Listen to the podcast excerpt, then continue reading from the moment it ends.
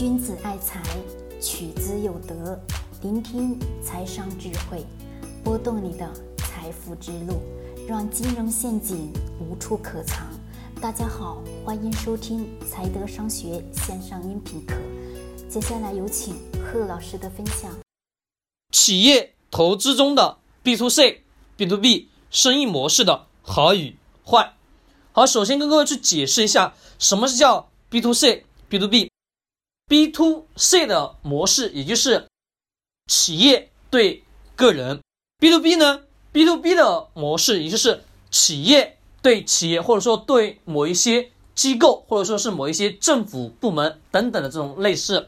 相当于来说，一般是大型的企业对大型的企业，或者说对某个当地的比较有名的机构等等的是这种模式。好，在这个。讲这个好与坏之前，跟各位去讲一个我最近这两天在做的事情，一个小的案例，让各位去思考一下。这两天跟着朋友呢去跑了一下，因为他原先是做什么呢？他做房地产市场开发的，在拿了地皮之后，有了款项，拿了地皮再去银行做抵押，做完抵押之后呢，拿了这笔钱再去进行建设，对地方政府是同意了，要建设这个楼盘也规划了，对，没错，很好。那么，他的这个钱呢，是需要有一个垫资的过程。我们都知道，做一些比较相对来说大型的项目来讲，是需要有大量的资金去投入的，对吧？是需要你这个做这件事情的人需要去垫一部分的资金。那么我我的这个朋友呢，就垫了五百五百多万，将近有六百万左右的样子。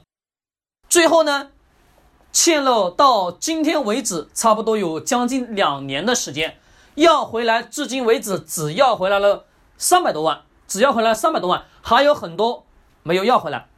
好，为什么要不回来了？各位，这两天跟着他也是去跑了这些政府部门，这相关的各级的领导单位啊，都去跑了。但是呢，你发现那个钱就是要不回来，可能你去了，好声好气的招待，但是招待完之后，你发现你永远都见不到那个主理的事务的人。所以说你有关系，发现你也找不到。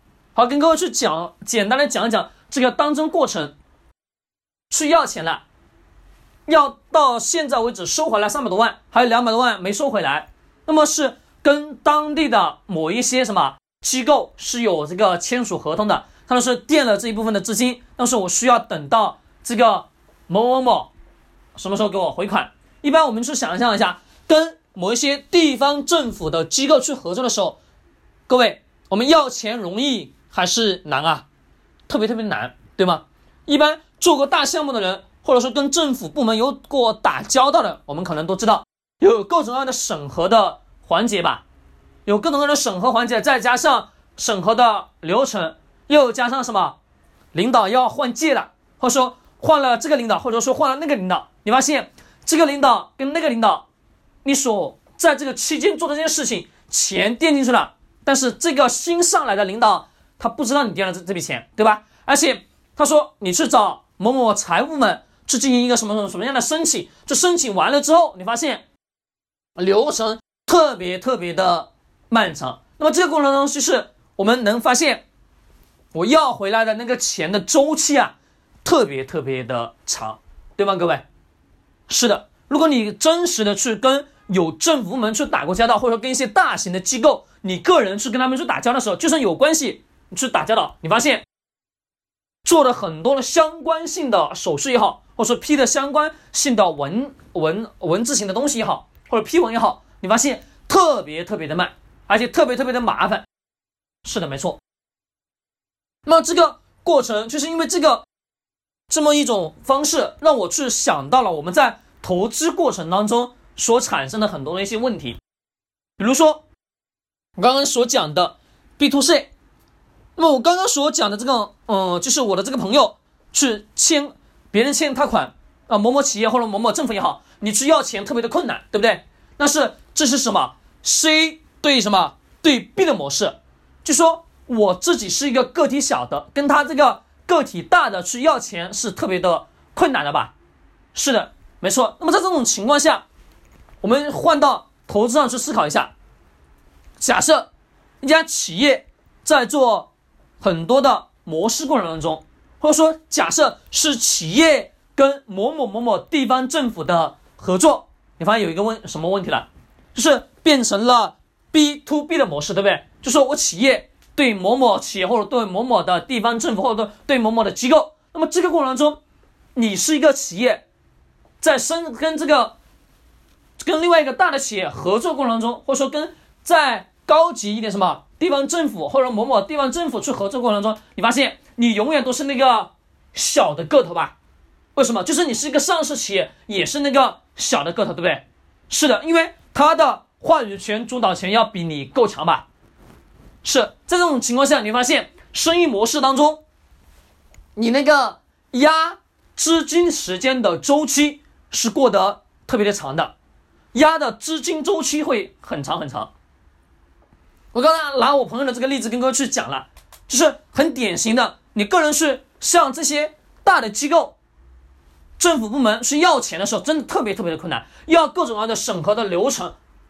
各位，如果说你们有申请过那个叫什么，叫每一年国家政府给我们很多的新兴产业，叫科技领域去发那个钱的时候，你发现也是特别特别困难。如果说你有关系去走的话，你发现你申请那个钱特别容易；如果没有，你去申请，你发现你永远都申申请不到，你报告材料写的再好，永远都申请不到，对吧？这是中国社会一直所存在的普遍的现象。那么生意模式当中也是如此。B to C，各位，B to C 的模式好了不好？就是企业对个人，企业对个人模式是我们在筛选任何一家好的企业的过程当中，去判断这家企业到底能否去值得我们投资过程当中，我们大家是肯定清楚的明白知道。这家企业它是直接是 B to B 的模式，还是 B to C 的模式？B to C 的模式就是说我企业生产产品、生产服务，直接卖给老百姓，卖给老百姓，老百姓愿意付钱，这是什么？B to C 的模式是钱能快速、迅速的收回来吧？对。那么这家企业是 B to B 的模式，B to B 的模式，你这个小企业跟这个大企业。就算你俩都是大企业，你发现你俩合作之间，那个账单的周期时间够不够长？够长吧？在我们看上市企业财报过程中，有一个账单的周期吧，应收账款，对不对？那个应收账款的周期是不是一般都会压到四十天以后？是吧？传统的产业都要压一个周期性吧？我拿了你的产品，我先要把你的产品卖出去之后，三十天、四十天以后才来给你结这个。货款多数的都是如此，对吧？那么，除非你这家企业，你买的这家上市公司这家企业在行业当中具有非常强的议价权，也就是说，你可以干嘛从我这里赊？但是呢，我现在转换了，以前我是把产品赊给你，你才给我结账，但是我现在换了，是你必须先给我钱，我才能给你这个东西。这是什么？企业在行业地位当中具有超强的。议价能力的时候，那么这种企业呢是非常好的。所以说我们在看商业模式的时候，我们等下去了解清楚它是 B to C 的模式还是 B to B 的模式。一般 B to B 的模式的这种企业，它的资金现金流回款的周期过长，那么它企业运作过程中就需要垫有大量的资金去维持企业的运作，人工、水电等等等等所有的一系列开销都需要。自己去垫大量的资金去进行支持日常的运作，这是非常的困难的。那么多数情况下，我们一般首选的是什么样的企业？是 B to C 的这种模式，对于企业运作过程中会更流畅，企业回来现金流更迅速，企业的良性运作才会是更快。好，今天聊到这里，希望对你有所启发。喜欢点击收藏或者转发，君子爱财，取之。有德学财商，找财德。